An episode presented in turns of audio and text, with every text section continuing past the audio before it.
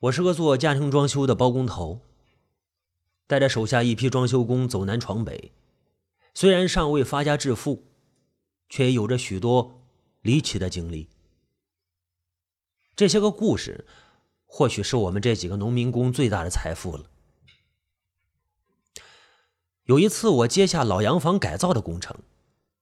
老洋房有些年代了，内部装修已经到了没法看的地步。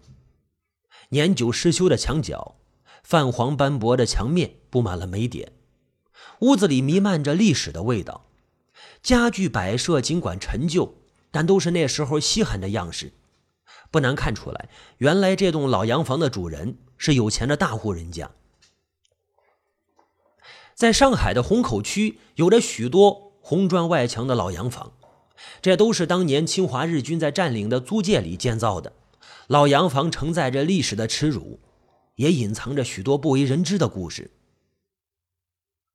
那按照屋主的要求，整栋洋房除了保留它原来的结构，其他部分全部都要拆除翻新。开工第一天，我安排了两个工人负责砸墙拆旧。在一楼大厅堂的正中央，有着红木做的壁炉，并不是现代装修所使用的电动壁炉。而是有封门，能够通过屋顶烟囱的真壁炉，壁炉边框全是手工雕刻的桃花。这种工艺呢，现在看来都不过时。只是这座原来用来燃炭取暖的壁炉内部已经被封死了。装修这么多年，我倒是头一次瞧见这种古老的壁炉，却有一股说不出来的古怪。两个工人手脚麻利的把壁炉给砸了。当时造房子还没有现代标号很高的水泥，大多墙壁以烂泥粘结砖块为主，而这座老洋房里的烂泥还是混合了小动物的粪便和遗骸，虽然干透了几十年，可是看起来依然恶心。大锤刚在壁炉上砸出大窟窿，老钟突然停了手，像是发现了什么。老钟，怎么啦？我把头凑过去。老钟总是将自己瘦削脸颊上的胡须剃得干干净净的。他干活的时候常年穿着一件红色的运动衫，衣衫下那身强壮的肌肉和他的脸极为不衬。老钟是我手底下专门负责拆旧砸墙的工人，再脏、再乱、再差的屋子，他总是第一个进场施工。发现过不少房子旧主留下的稀奇古怪的东西，他见多识广，却是个极为迷信的庄稼人。老钟将戴着手套的手伸进洞里，扒下了几块年代久远的砖头，逐渐的，壁炉显露出原来的模样来。在灰土砖块里，静静地搁着一面镜子，一面半人来高的古董镜，略带铜黄的混沌的镜面里，映出了我和老钟两张迷惑不解的脸来。我被壁炉里飘出来的烟灰呛得连连后退。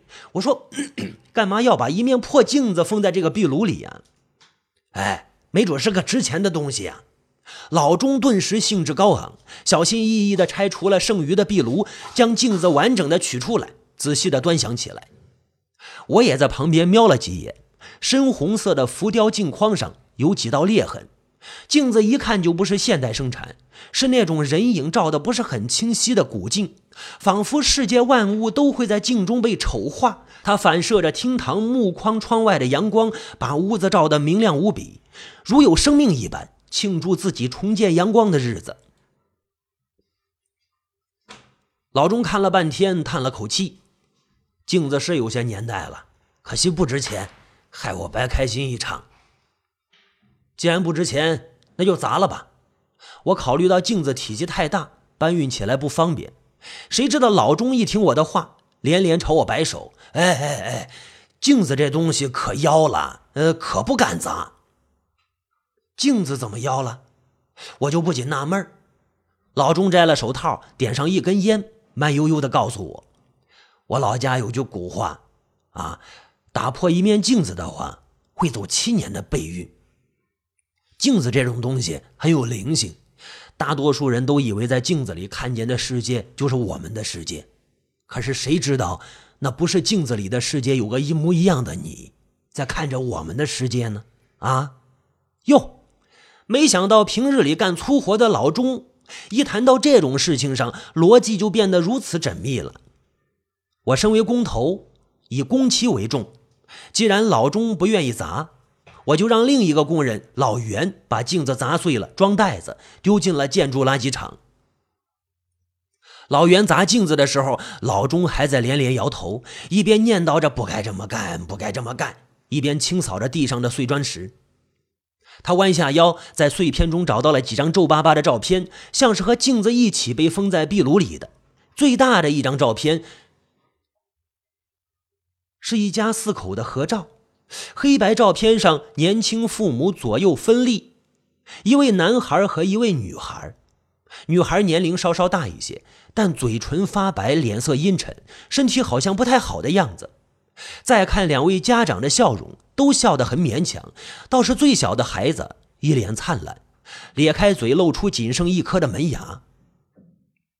老钟盯着那男孩看了良久，对我说道：“你看这男孩印堂和眼窝都发黑，拍照的时候一定遇到什么大凶之事了。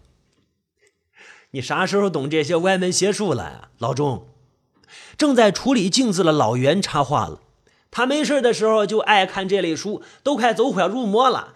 有的时候啊，他一边干活，那耳朵里还塞一耳机，听五二八七那些主播讲故事呢，都他妈在那瞎白活。”行了，行了，行了，好好干活，别成天整这些怪话，听起来瘆得慌。我就跟老钟说道。最后，我把照片收了起来，打算下次呢交还给屋主。我猜想，照片上的一家人，也许就是卖房子的现金的屋主人吧。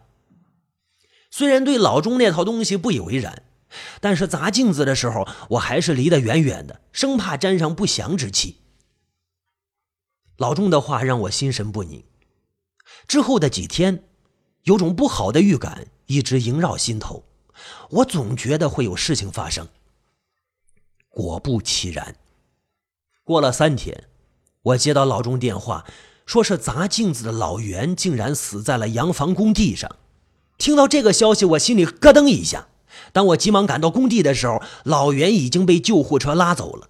老洋房里只剩下老钟一个人，他像只草原上的孤狼，孤独地蹲在出事的厅堂里，一个人抽着闷烟，脚底下散落一地染了血沫的碎玻璃渣子。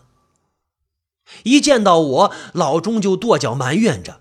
哎呀，我说那镜子邪门吧？砸你偏要砸，现在出事了吧？我就问他老袁究竟出了什么事，老钟就原原本本把事故发生的过程跟我说了一遍。今天一早，他们打算把洋房里的老式吊灯都拆掉。由于厅堂的层高较高，所以他们叠起家具做了个临时的梯子。老钟爬上去之后，才发现手里的螺丝刀和吊灯上的螺丝不匹配，他就到楼上的工具包里去找。谁知道老袁看见厅堂的吊灯还没拆，就自己爬上去了。刚用工具弄了几个，那只大吊灯居然鬼使神差的掉了下来。两三百斤重的灯压下来，老袁连人带梯子一块摔在地上，灯罩上的玻璃碎片割断了老袁大腿上的主动脉。等老钟拿好螺丝刀从楼上下来，老袁躺在血泊之中，早就已经咽了气了。难怪地上都是碎玻璃，不知道的还以为是被镜子砸死的呢。我心想，我爬上临时梯子。查看了一下，原本装吊灯的地方，吊灯总共有四个支点。虽然装修时间过长，可是固定吊灯的地方仍旧十分坚固。就算老袁再用力拆卸，只要不是同时拆除四个支点，吊灯是没有可能砸响。难道真的是打碎镜子带来的厄运吗？还只是一次意外的事故？可是干装修这行到现在。我的工地上从来就没死过人，在砸碎一面镜子之后就出事儿了，难道只是巧合吗？老钟心里很难过，觉得老袁是做了他的替死鬼，因为原本应该是他砸的镜子，是我让老袁替他砸了，没准我也会遭到厄运的报复。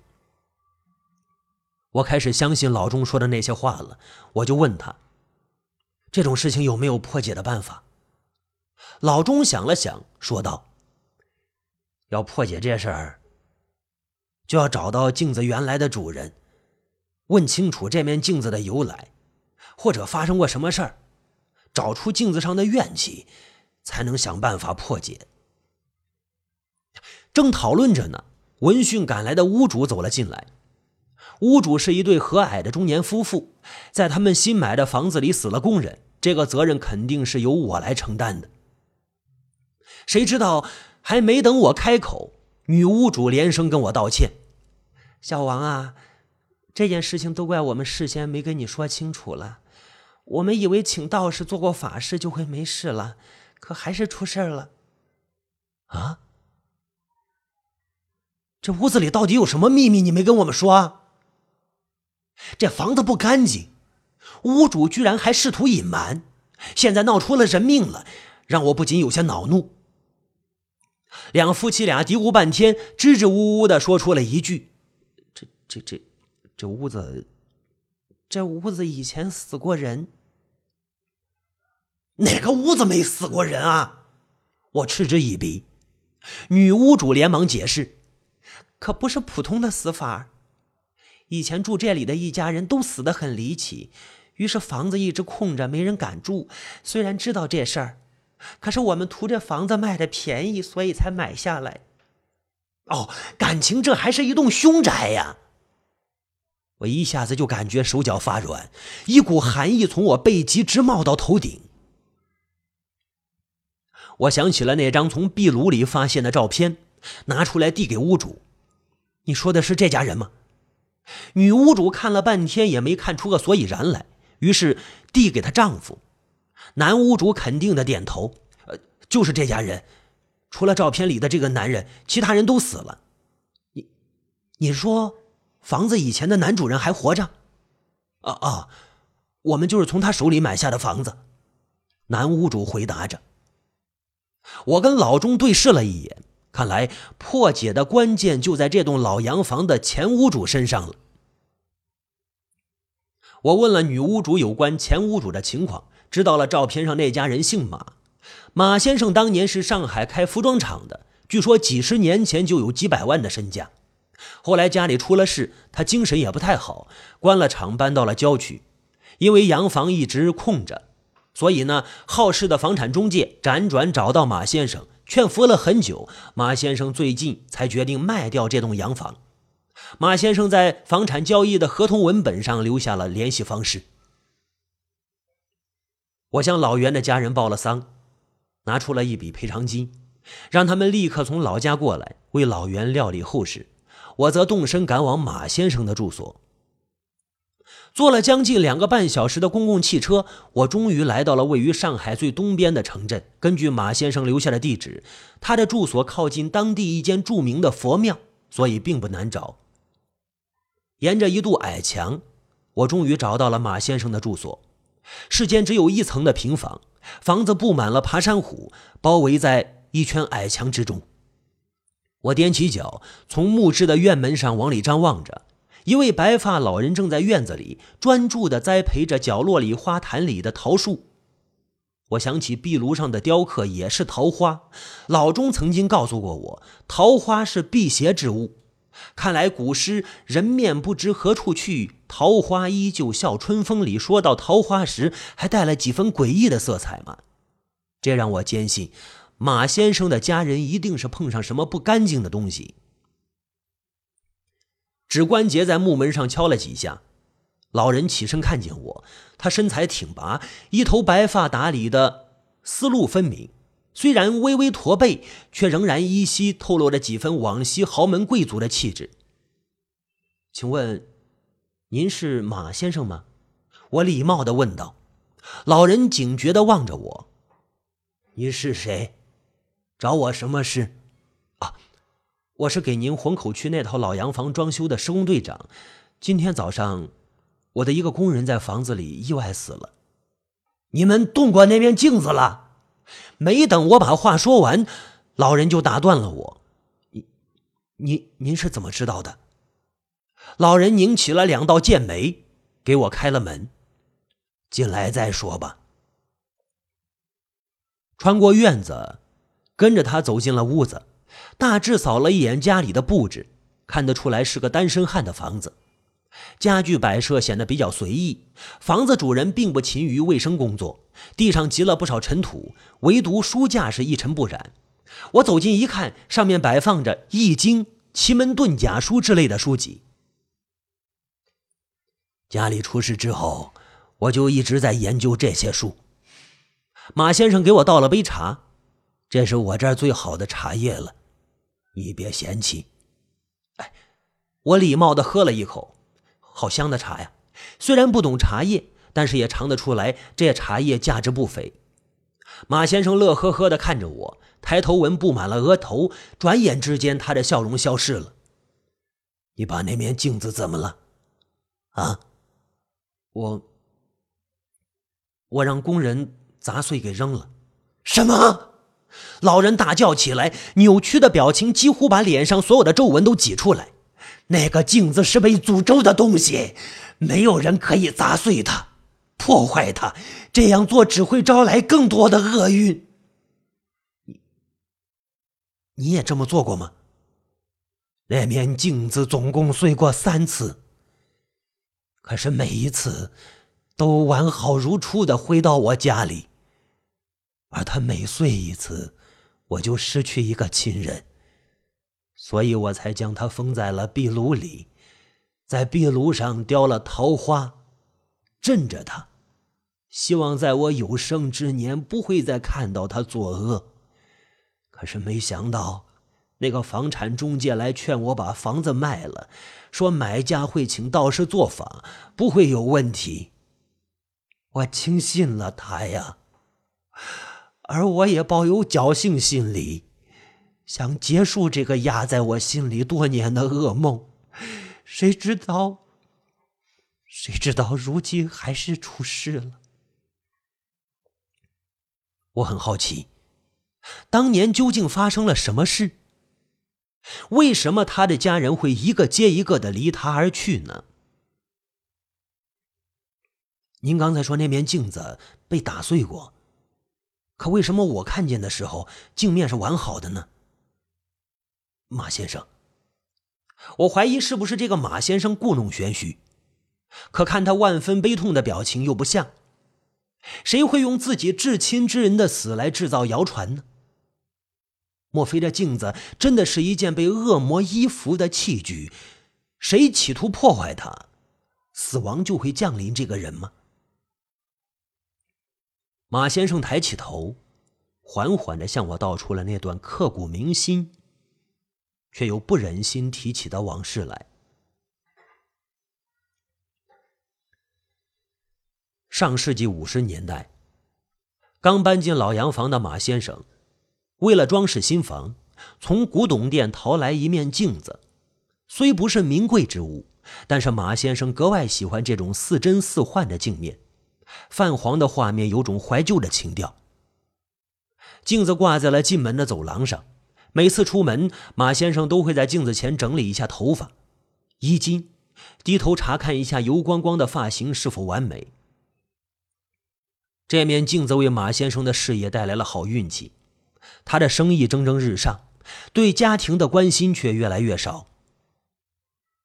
一个月以后，九岁的女儿小茹突然得了重病，连续五六天的高烧不退，吃了大夫开的药方，可是一点效果也没有。小茹迷糊之中，尽是说一些奇怪的话，有时候突然在睡梦之中大喊：“别抓我，别抓我，别抓我！”小茹日渐虚弱，心疼女儿的马太太到处求医，倒是家里女佣老妈子的一句话点醒了马太太。太太，看小姐病成这样，你说会不会是中邪了呀？女佣老妈子的祖籍在。浙江一带，当地有这么一种说法：有时候小孩子照了镜子以后，魂魄会离开身体，就会有类似小茹的病症，高烧不退，以及说一些不像孩子该说的话。马太太虽然半信半疑，却对鬼神之事也有三分相信。那有什么办法吗？这个我就不知道了，要找一些懂招魂的道士来才行。老妈子说道。这一天半日的上哪儿去找道士呀？难道去五二八七？是吧？找子龙吗？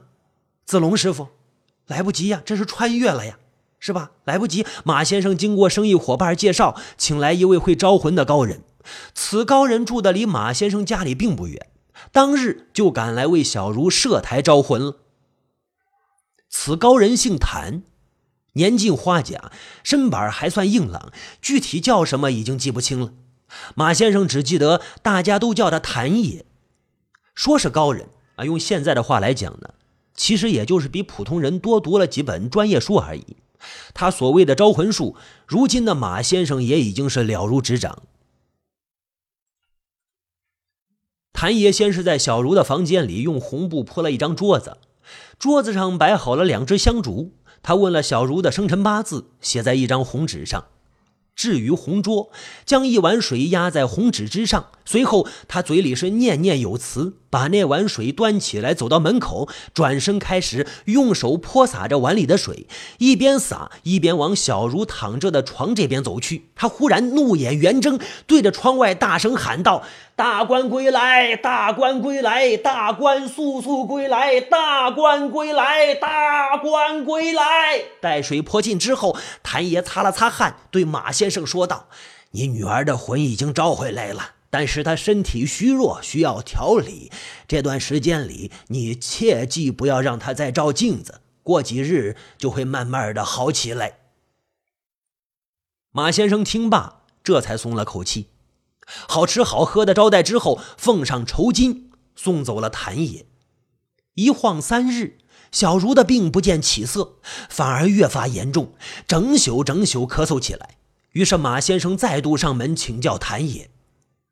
谭爷沉思片刻，说道：“这种情况我倒是头一次碰到啊！啊，看来你要带他去拍一次照。拍，拍照。”马先生听得一头雾水。洋人那玩意儿，据说可以把魂魄封在照片之上，只要拿到相片，你女儿的病自然就会好了。哎哎哎！听谭爷这么一解释，马先生觉得有点道理，于是请了照相师来家里拍照。马先生抱着病重的女儿和妻子以及小儿子一同拍了一张全家福，期望这张照片能让一家人都平平安安。拍完照之后，照相师私下里问马先生：“先生，您的女儿是不是已经发了几天高烧了？”“是啊。”马先生微微合手，叹了一口气：“已经十天了。我找你来拍照，就是为了帮他找回魂魄。”那照相师是个留洋归来的年轻人，一听回魂这事，不由得责备道。孩子得病怎么不去看医生啊？身为人父人母，居然还相信这种旁门左道，这不是在害孩子吗？可，可是我们带他去看过医生了，吃了好几剂药都不见效，连日高烧，还胡话连连。马先生为难的说着：“我弟弟曾经也得过类似的病，就是因为耽误了治疗才病死。后来我在国外的书上看见，这种病应该是肺病的症状。”如果不及时进行治疗，小孩子的死亡率是相当高的。你们还是赶紧带他去看看西医吧。听了照相师的话，马先生立刻备车。六十年代在上海行医的杨大夫也不多，而且路途遥远，马太太也执意要去。于是夫妻两人将家事以及小儿子名宇交付给老妈子，匆匆带着女儿赶去就医了。这时的马先生意识到自己上了谭爷的当，但之后发生的事。让他这个想法彻底改观了。女儿小茹经大夫确诊为肺炎，当晚马先生和太太赶回家中取一些换洗衣服，打算再前往医院。可是当马先生进门的一刹那，眼前的一幕令他难以置信：小儿子明宇被压在那块大镜子下面，一块硕大的三角形碎片插在孩子细细的脖子上。他张大着嘴，却已经喊不出声音来，早已经断了气了。马太太不顾一切的抱起冰冷的尸体，嚎啕大哭起来。她喊着儿子的名字，但是儿子再也不会回答她了。震怒的马先生冲进屋子里，要找老妈子算账。宽敞的厅堂里，老妈子背对着大门，一动不动地坐在藤椅上，西下的夕阳映出她金色的轮廓。我让你看管明宇，怎么会变成这个样子？马先生气急败坏地责问着老妈子。老妈子对马先生的勃然大怒无动于衷，只是一个劲儿地摇晃着脑袋，嘴里反复念叨着一个词。马先生绕到他的面前，才发现老妈子身上满是鲜血。他摊着两只血手，目光涣散，伴随着脑袋机械的摆动，马先生终于听清楚了他嘴里那个词：镜子。镜子怎么了？镜子怎么了？马先生摇着老妈子的肩膀，老妈子慢慢的转过头，飘渺的视线终于停在马先生的脸上，用可怕的语调说道：“镜子倒了，压住了少爷。”血，全部都是血！镜子倒了，压住了少爷。说到这儿，老妈子突然发狂一般，用双手擦着身上的血迹，在藤椅上扭动着身体，又开始反复的念叨起：“镜子，镜子，镜子，镜子。”老妈子疯了。少爷的死。老妈子有着不可推卸的责任，不堪重负的她精神崩溃了。老妈子举目无亲，马先生无奈，只得将她赡养在家里。第二天，在医院的小茹病逝，最终诊断为感染肺结核。由于治疗的时间太晚，医生也已经无力回天。一夜之间。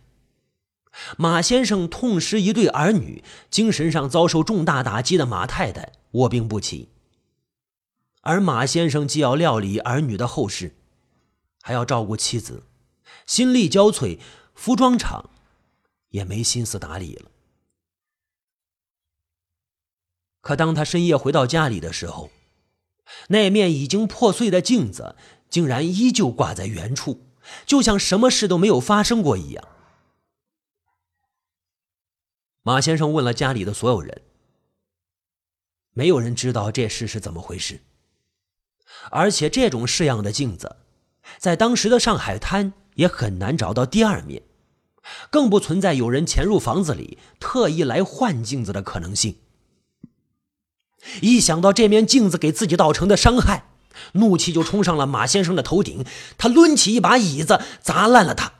希望浸染过儿子血肉的镜片，连同厄运一起离开他的房子。然而，恐怖的事情再度发生了。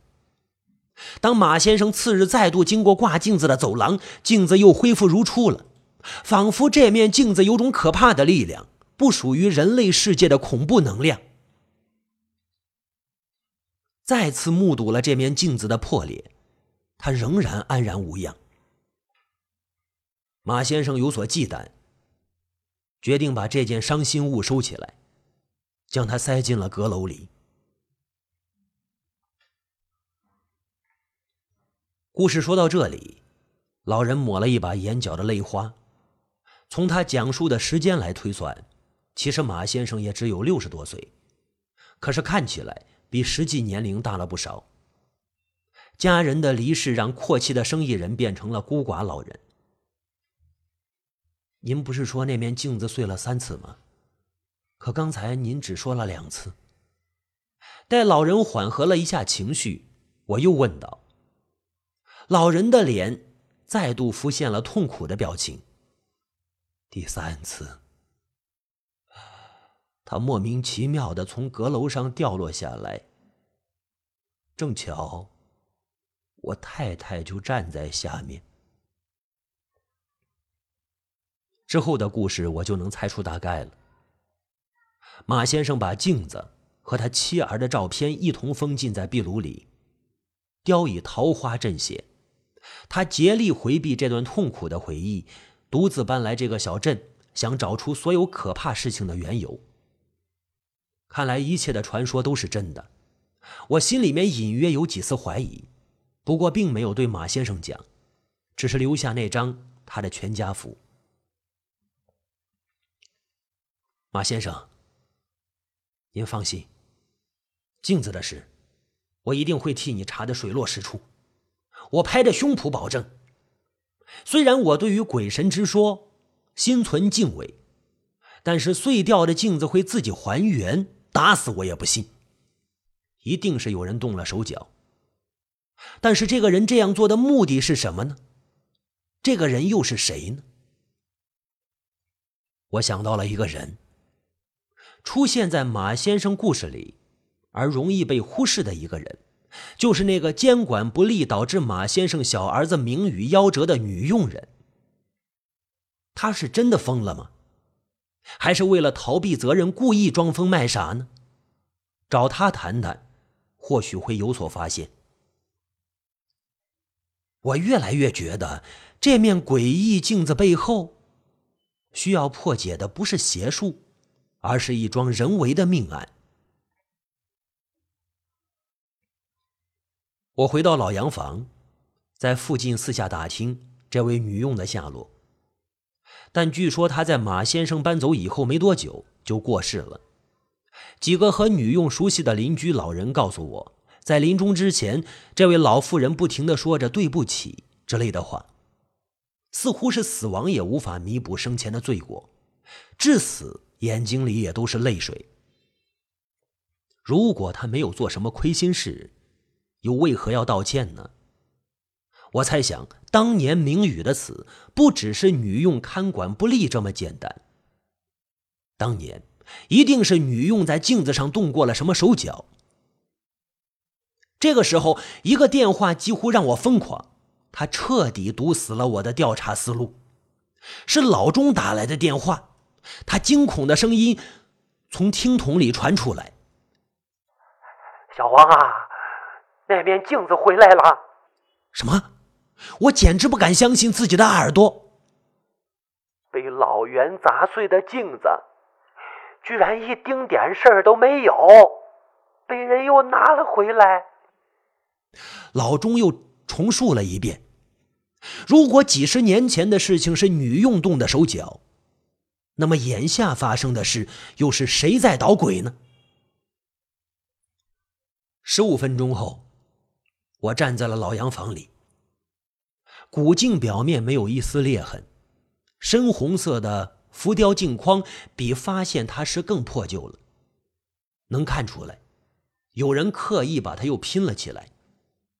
我抚摸着光滑的镜面，镜中清晰的照出我手指上褐黄色的老茧。大胆的假设闪过我的脑海：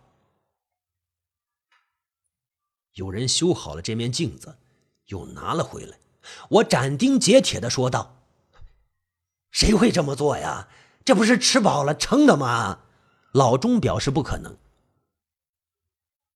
是一个想要把杀人的罪行。嫁祸给老洋房里的诅咒，老钟，你说是不是？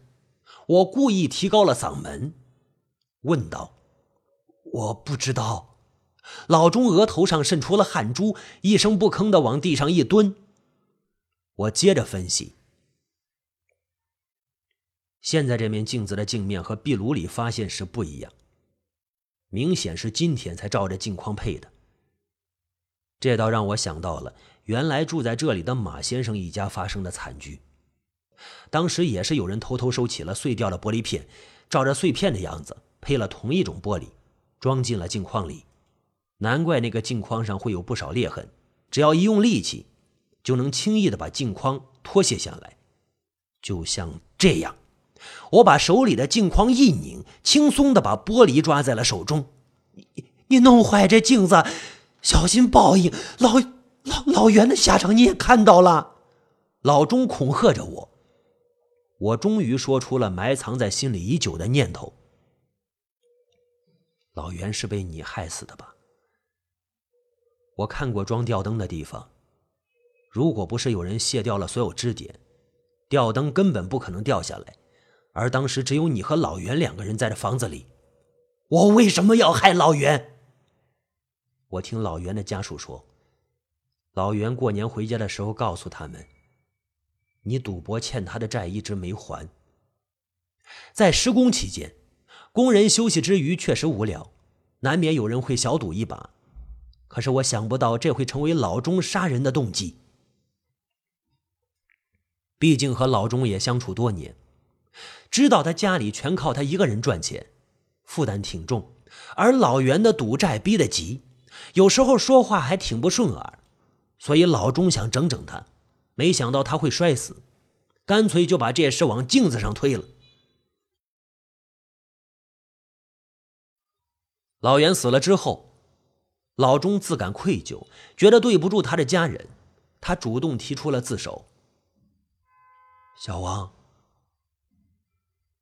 但是我跟你说的有关镜子的话。可全是真的，没一句假话。我知道，我给老钟发了根烟，打算在他去警局之前，告诉他当年马家惨剧的真相。其实这事儿我也没有证据，但是我想我的猜测应该八九不离十。马先生的儿子明宇出事那天，女佣可能是在擦镜子的时候不小心弄碎了它。因为镜子看起来像值钱的古董，而女佣又不识货，生怕马先生让他赔钱，所以他就把碎片照原样又拼了回去。女佣本想把打破镜子的过错嫁祸给明宇，谁知道巧合的事情发生了。明宇经过镜子的时候，拼凑起来的破镜子突然倒下来，酿成了惨剧，害死了主人的儿子。这一打击令女佣耿耿于怀。她永远也无法原谅自己的过失，所以每次只要在镜子破碎之时，他都会偷偷的重新配好新的玻璃。和你一样，他也知道如何拆卸镜框，而马家上下没有人会怀疑痴癫的他。他以这种方式赎了自己的罪过。马先生的女儿也并非散了魂魄，而是这栋老洋房被抹在墙里带有动物粪便的烂泥要了他的命。正是空气里带有细菌的病毒导致他的肺炎。至于马太太，则完全是一场意外。听完我的推理，老钟竟然露出了不解的表情。那面镜子是在哪里砸死马太太的？老钟突然问道。我回忆了一遍马先生的话，回答道：“是从阁楼上掉下来，不可能。”老钟从地上弹了起来。洋房里挑空的阁楼是我拆的，依照阁楼门的尺寸，那镜子根本就放不进去，更别说从里面掉下来。难道是马先生在说谎吗？他为什么要骗我呢？不止骗我，还骗了很多人。从他太太死去的那天开始，老钟再一次提醒我，在我修那面镜子的时候。我发现那个镜子像是被人握住两边的镜框，挥舞着砸过什么东西，所以裂痕才会很对称。马先生说，他在走廊里砸过一次镜子，可能是那时候留下的，也可能是他砸的时候，也可能是他砸他太太的时候弄坏的痕迹。我试图站在马先生的角度思考他弑妻的动机。女儿因为妻子的迷信而耽误了治疗时间，儿子又因为妻子执意留在家里而发生意外。比起女佣，马先生把更多的罪责怪到了妻子头上，利用所谓镜子的诅咒，杀了自己妻子。那么，镜子第三次破裂的时候，正发生着一起谋杀。而最后一次换玻璃的人是马先生，这个情愿孤独终老，也不肯原谅妻子的心狠的男人，比冰凉的镜子更冷酷。老钟不舍得吸完最后一口烟，来回碾踩了几下，沮丧的低着头：“我该走了。”一起吧。我默默的跟在老钟的身后。一起上世纪五十年代的凶杀案，等待着水落石出的日子。每个人都应为他的一念之差负责。往往是被贪念占据的头脑，才会变幻出那些令世人恐惧的故事来。回眸深夜中的老洋房，告别了可怕的诅咒，他终于恢复了原来的恬静，如盼子归来的母亲一般，等待着下一个家庭的到来。我想我会竭尽所能，以我的专业为他和他的新主人营造一个幸福之家。